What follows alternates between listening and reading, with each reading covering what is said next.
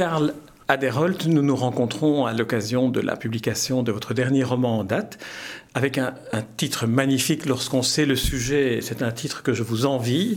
Fermeture éclair. C'est un roman qui est paru chez Jean-Claude Lattès. Alors, le titre d'abord, Fermeture éclair, c'est la fermeture brutale d'une entreprise.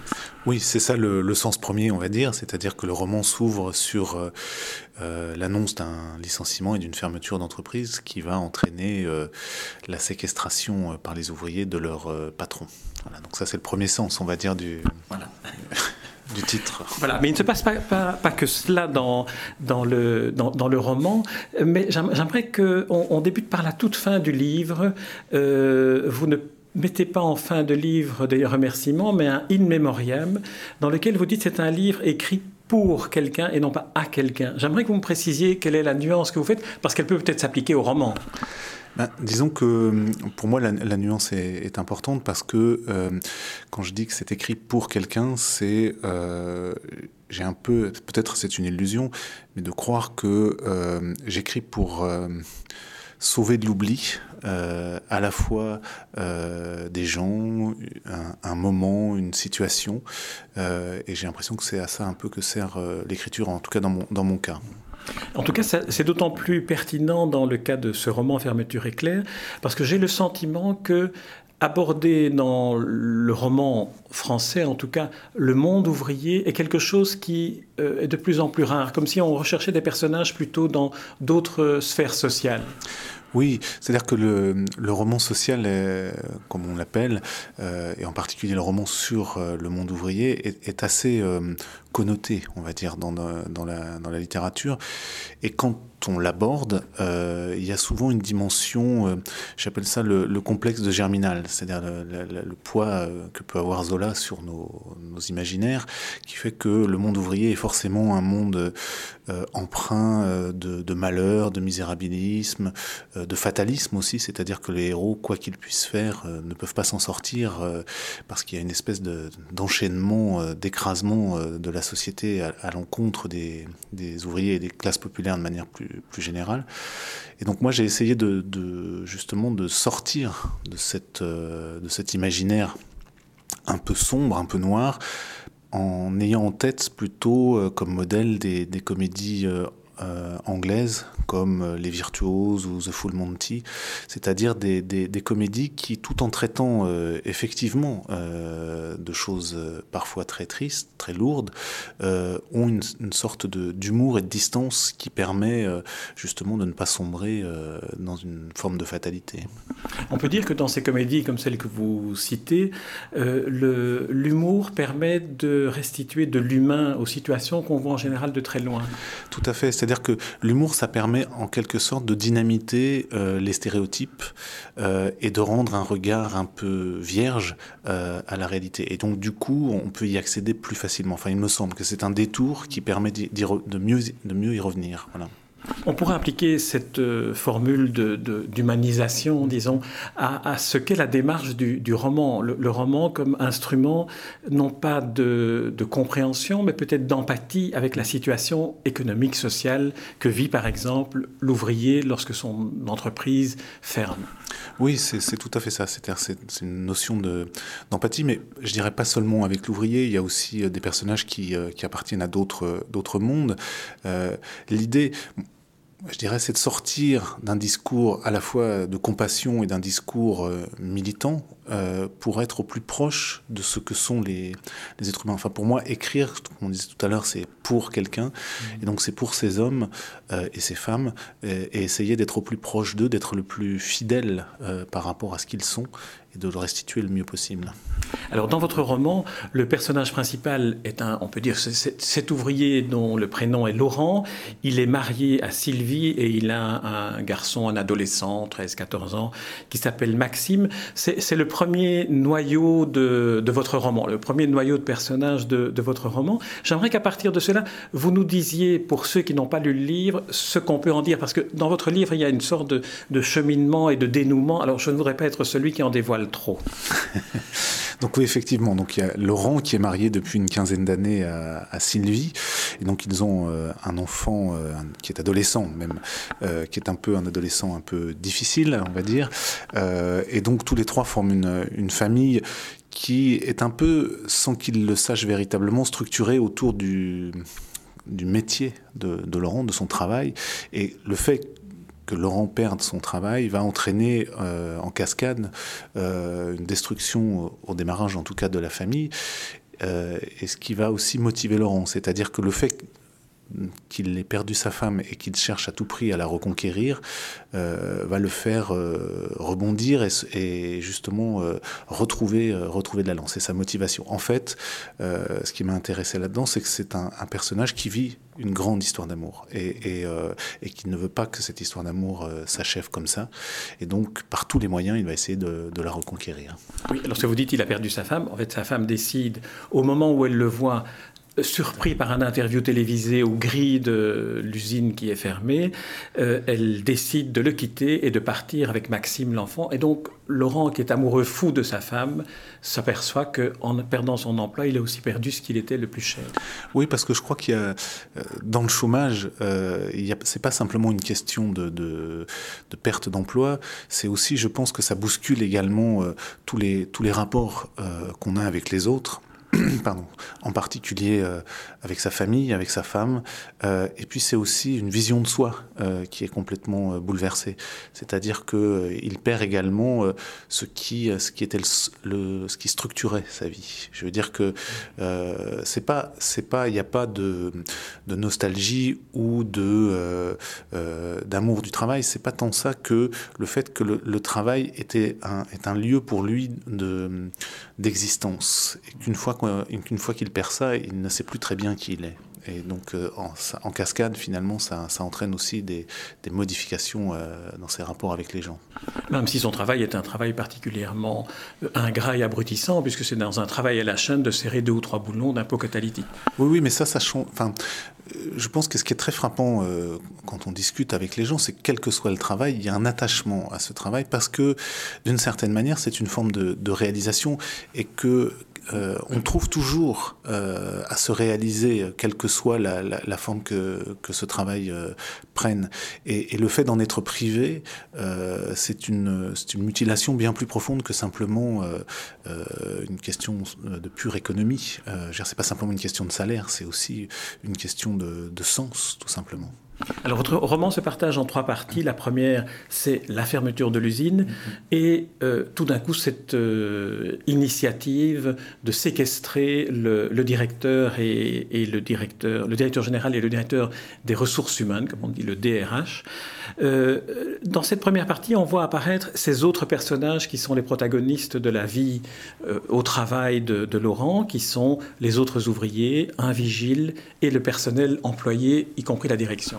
Oui, tout à fait. Euh, L'idée, c'était pas de se cantonner simplement euh, au monde ouvrier. Je pense que euh, ce qui se passe dans les, dans les usines, mais j'allais dire dans, toutes les entreprises, il y a euh, un statut un peu commun à l'ensemble des salariés y compris des salariés qui peuvent être plutôt proches de la direction, euh, qui se jouent autour du, autour du travail. C'est-à-dire que je pense que le, le, DRH, qui finalement aime ce qu'il fait, de même que la, la, chef comptable, finalement ont plus en commun avec, avec l'ouvrier qu'avec une, une direction qui décide arbitrairement de, fermer l'entreprise. C'est pas du tout, je, je, je c'est pas une, vision du monde qui serait binaire entre euh, les uns contre les autres. C'est plutôt, euh, il y a un même, un même lien qui est finalement autour, de, autour du travail, autour de ce qu'on fait euh, 8 heures par jour en quelque sorte, euh, qui unit ces gens et qui, font que, qui fait que même si au début ils n'ont pas grand-chose en commun, va les amener dans la deuxième et troisième partie à former véritablement une, une équipe. Il y a quand même un côté binaire entre le grand patron et puis tous les autres, puisqu'on s'aperçoit que ce grand patron est d'un cynisme euh, assez, incroyable. Oui, mais euh, comment dire, ça n'est pas, la réalité euh, telle, qu'elle existe, c'est la vision qu'on a, Laurent. C'est-à-dire que finalement, quand on est un petit salarié dans une entreprise, euh, il y a une espèce de d'aura un peu mythique qui entoure le patron et la direction. C'est-à-dire qu'on leur prête toutes sortes de sentiments. Euh, y, compris euh, des, des, des, arrière-pensées terribles et un pouvoir formidable également. Et c'est plutôt ça que j'ai voulu rendre. C'est-à-dire que on ne sait pas finalement la, nature véritable de ce, de ce patron, mais c'est pas ça qui est important. Ce qui est important, c'est cette espèce de projection euh, que font les salariés sur, euh, sur, le, sur le patron. Ils le voient comme une espèce de, de deus ex machina, et donc euh, forcément, il y a une distorsion là pour le coup de la, de la, réalité. Ceci dit, on découvre quand même, mais à nouveau, je ne peux pas dire ce que j'ai lu, on découvre quand même que c'est un manœuvrier assez, assez cynique, qui est en, en, fait, pour, pour dire sans dévoiler, qui est de toute façon dépendant très fort de du groupe international qui a racheté l'entreprise familiale au départ. Oui, tout à fait. C'est-à-dire qu'il est, il est à son tour lui aussi dans une logique euh, qui est euh, la même finalement euh, que celle des, salariés, même s'il est à un niveau au-dessus et qu'il a une marge de manœuvre un peu plus grande, mais in fine, euh, je veux dire, il est actionné de la même manière. simplement, ceux qui sont tout en bas ne peuvent pas voir l'étage supérieur à celui de leur, de leur patron, donc ils n'ont qu'une vision tronquée de, de la réalité.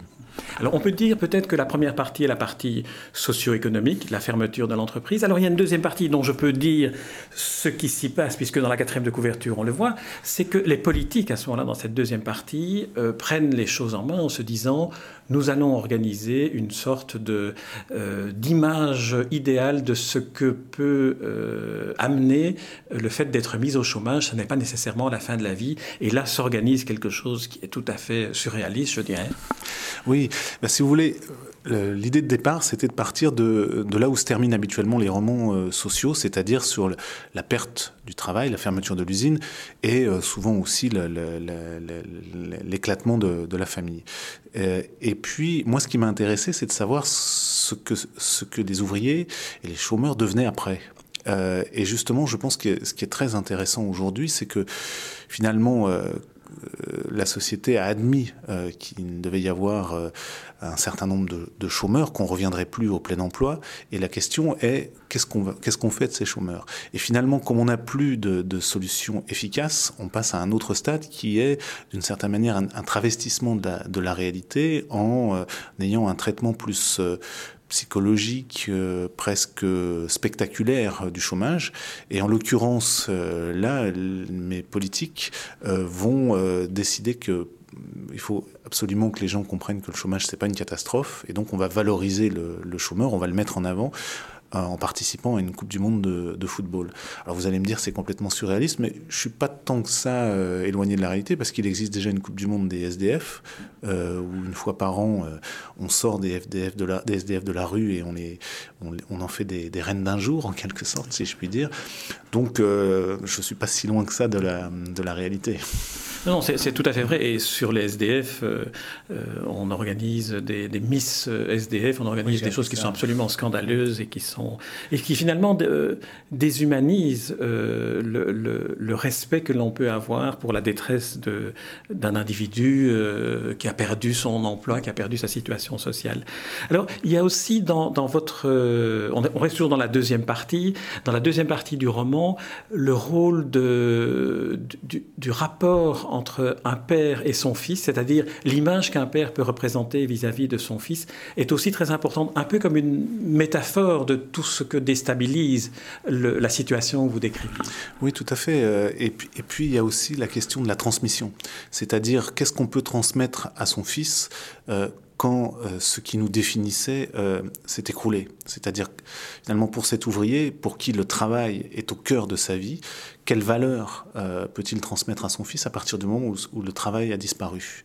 Et, et, se joue là des, relations tout à fait nouvelles qui peuvent déboucher sur des choses assez surprenantes et, parfois sur un passage de témoin, un passage de, relais qui, qui comment dire, qui inverse les, rapports, ou d'une certaine manière, si je puis dire, le, père devient le, fils et le fils devient le père, en quelque sorte.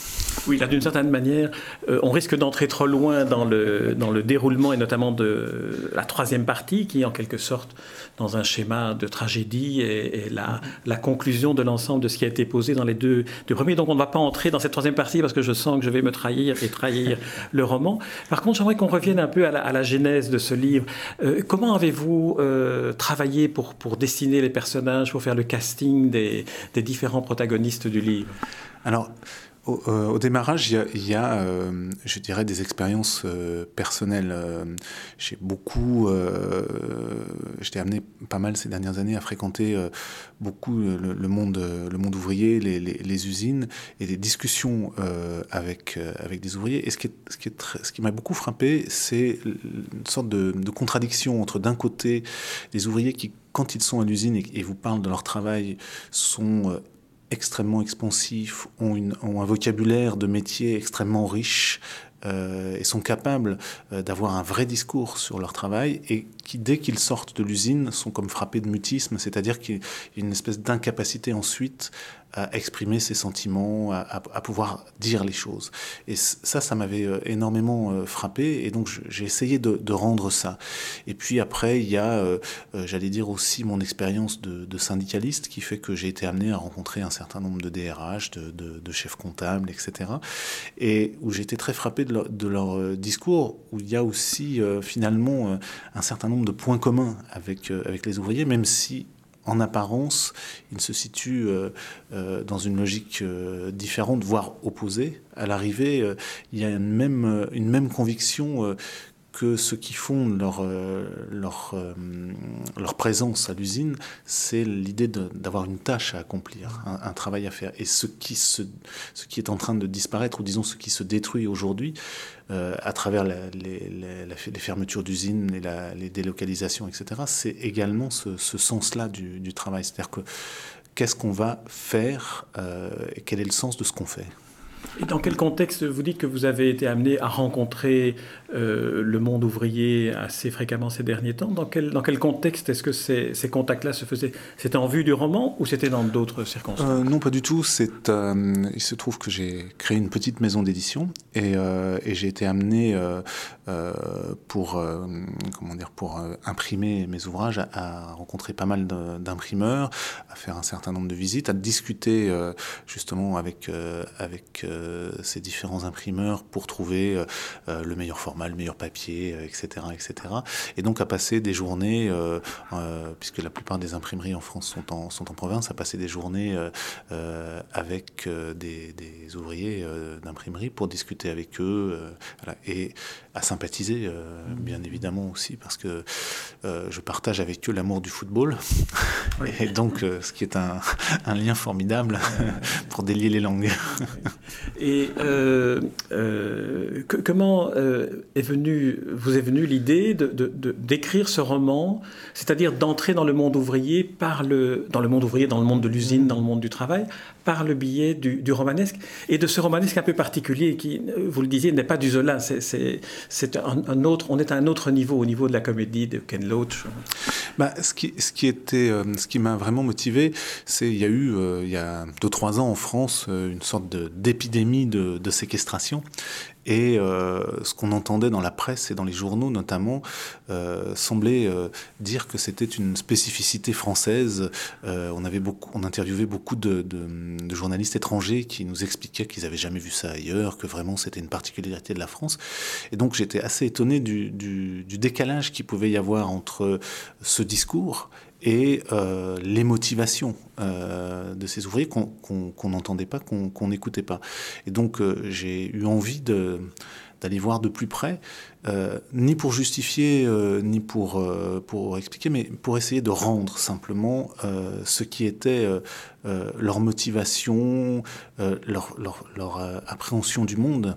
Et, finalement, ce que j'ai voulu rendre, c'est cette violence qu'on leur fait et qu'ils sont totalement euh, désarmés face à cette violence et comment ils réagissent à cette violence. C'est-à-dire la violence, c'est euh, un, une direction qui leur annonce, dans des termes choisis, dans des termes polis, euh, la disparition de leur emploi et comment eux peuvent réagir face à ça en n'ayant ni les mots et, en voyant leur, monde s'écrouler.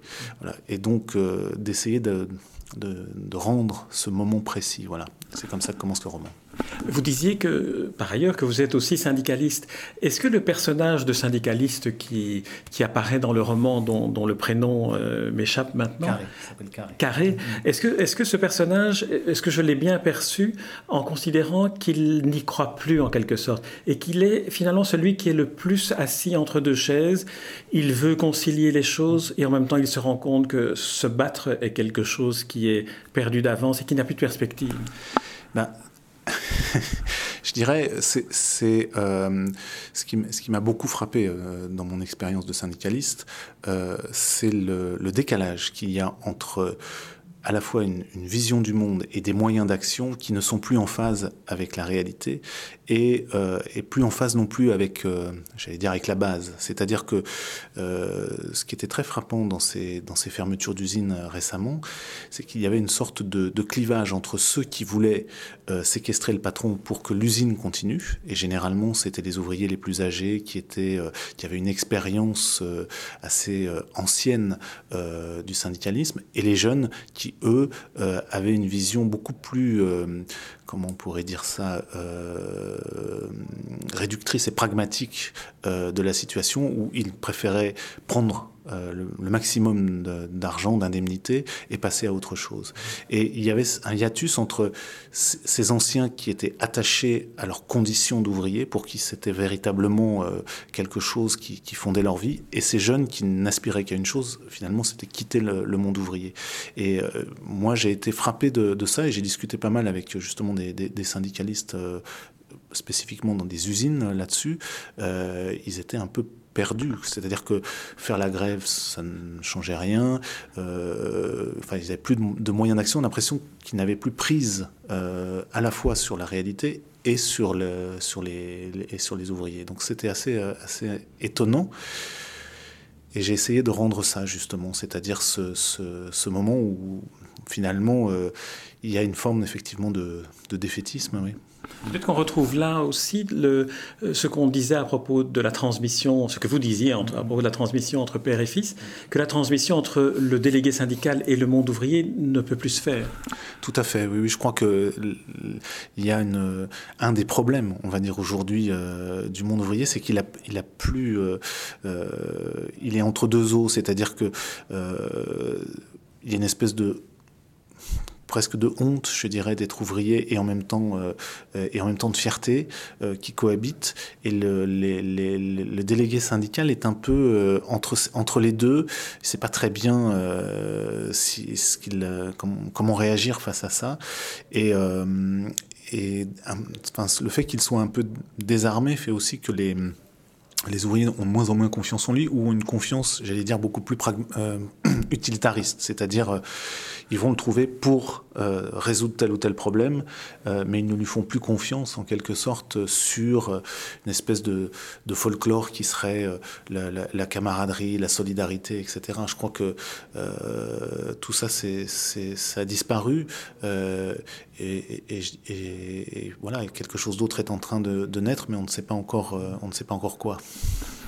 Karl euh, Aderol, je vous remercie pour cet entretien et puis pour ce, roman dont je rappelle le titre, Fermeture éclair. C'est un roman paru chez Jean-Claude Lattès et dont je ne peux que recommander la lecture pour arriver au terme de tout ce que nous n'avons pas pu dire dans le, dans le dénouement de, de la situation dans laquelle vous avez placé euh, Laurent, euh, Sylvie, Maxime et tous les autres protagonistes qui tournent autour et qui nous donnent un, un, autre regard sur le, le monde social, sur la réalité que représentent euh, les difficultés sociales que rencontre la société actuelle et que seul le roman peut-être per permet de, de, faire comprendre. Merci Karl Aderol.